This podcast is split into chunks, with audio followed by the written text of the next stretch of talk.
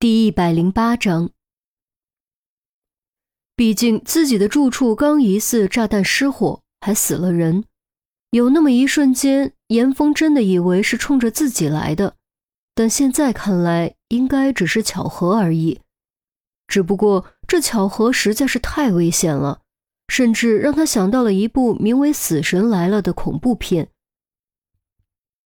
哎，什么破设计！窗户哪有朝外开的？虽然严峰和于冰没事，但于西还是感觉心有余悸。玻璃四楼掉下来，是真的会要人命的。被声音惊动，三楼、四楼窗口都有人探出脑袋。楼上的是你们家玻璃吧？砸死人，赔死你哦！三楼的胖女人高声道。二楼着火烧的，关我毛事！四楼男子说完，砰的一声关上窗户，又是一块玻璃掉了下来，哗啦砸在地上。于西赶紧躲开，这才没被碎玻璃溅到。当时气得直咬牙，可气又能怎么样？还能上楼说理去？上车，我们走。于西气鼓鼓拉开车门。严峰和于冰也赶紧上车，一路无话，各怀心思。于西透过后视镜看了严峰一眼：“你现在值班休息室将就一下，如果是误会，那自然是最好。但如果真有人想杀你，我不信他有这能耐把炸弹送进来。”严峰点点头，表示明白。现在也只能如此了。你要不要给家里打电话报个平安？于西问：“还是算了吧。”严峰道：“怕吓着阿姨，还是打一个吧，毕竟我们这行不好干。”于西若有所指：“警察这一行得罪人是家常便饭，尤其干刑警的，更是容易得罪穷凶极恶之人，被报复的事情屡见不鲜，甚至连家里人都会被牵连。”如果真的有人想杀严峰，不是没有可能牵连他的家人。严峰略作犹豫，还是掏出了手机。谁料，便在这时，死神再度降临。一辆重卡呼啸而来，结结实实撞在警车侧面，发出“砰”的一声巨响。警车被撞的副驾驶一面瞬间变形，破碎的车玻璃在车内子弹般飞溅反弹。划出一道道危险的轨迹。严峰就坐在副驾驶的位置上，巨大的撞击力让他颈部剧痛，险些当场昏厥，完全凭借本能抬起双臂护住头脸。可即便如此，还是有碎片在额头、手背上划出一道道血痕。由于严峰起到了人肉盾牌的作用，所以于西受到的碎片伤害比较轻。但巨大的撞击力也对他的颈椎造成了巨大伤害，一头撞在侧窗玻璃上，咚的一声破皮见血。于冰坐在后座，而且是在左边，受到的冲击力稍微要轻一些，但也撞在了侧窗玻璃上，一时间脑子里嗡嗡乱响，天旋地转。重卡惯性很大，一直对着警车划出十几米才刹住。留下一条长长的刹车印。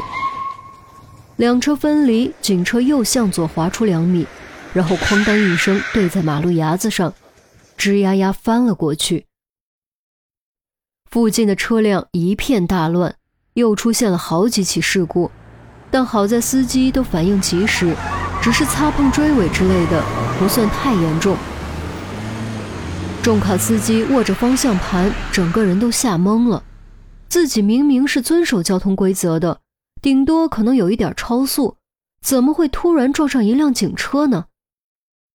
望着眼前的一片混乱，看着一个个司机下车朝警车跑去，他终于猛一激灵，清醒过来，解开安全带，踹开车门，跳下来，撒腿就跑。撞死警察，这是多大的罪名？这一刻，他只想赶紧逃离这里。却说另一边，侧翻在马路牙子上的警车里已经是一片狼藉。于西只觉得左边脑袋一阵阵胀痛，耳朵里嗡嗡作响，后颈更是动一动就疼得要命，就好像骨头被撕裂了一样。你们没事吧？轻轻晃了晃脑袋，于西艰难地问：“还，还好。”后面传来于冰的声音，期间还夹杂着痛哼，一听就知道也被撞得不轻。右边并没有传来严峰的声音。严峰，你呢？于西又问了一遍，还是没有任何回应。滴答，话音刚落，于西突然感觉似乎有温热的液体落在了自己的右脸上，勉强抬起手抹了一把。睁开眼睛一看，赫然全是血，心头咯噔猛跳，赶紧转头看向副驾驶，只见严峰被安全带固定在座位上，半张脸都已经被鲜血染红，血正顺着耳朵根和手指头往下滴，朝左边歪着头，一动不动，生死不知。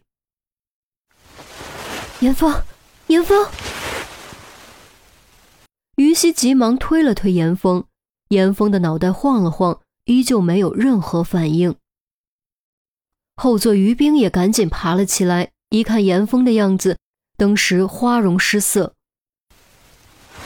喂，你该不会又是装的吧？你醒一醒，我们得赶紧出去。于西急了，再次晃了晃严峰。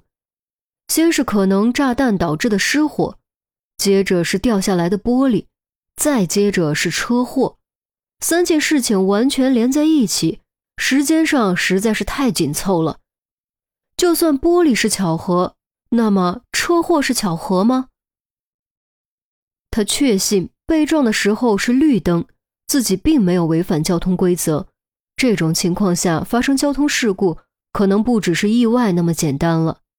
当然，在查清楚之前，他也不敢下定论。但哪怕有一丝可能。严峰现在的处境就依旧相当危险。严峰的面部肌肉微微动了动，但还是没有太大反应。小兵，我这不好出去，你赶紧爬出去，我们一起先把他弄出来。严峰没反应，于西只能自己想办法。于冰点点头，试图将车门打开，但右边的车门已经被撞变形，用手推根本推不开。他不得不倒过来用脚踹。得益于从小的柔道锻炼，他的体质力量还是要比普通女生强的。连踹了十几脚，终于把车门踹开了。爬出车外，于冰扫了一眼周围，周围已经围了许多人，有人在打电话报警，有人在打电话叫急救车，还有人跑过来想帮忙。都别过来！于冰一声厉喝。强行让跑过来的几人刹住脚步。现在不知道这场车祸到底是有意为之还是纯属意外。如果是有意为之，凶手很可能就隐藏在人群之中。万一真的是这样，凶手极有可能混在过来帮忙的人之中。如此一来，即便严峰没死，也有可能有生命危险。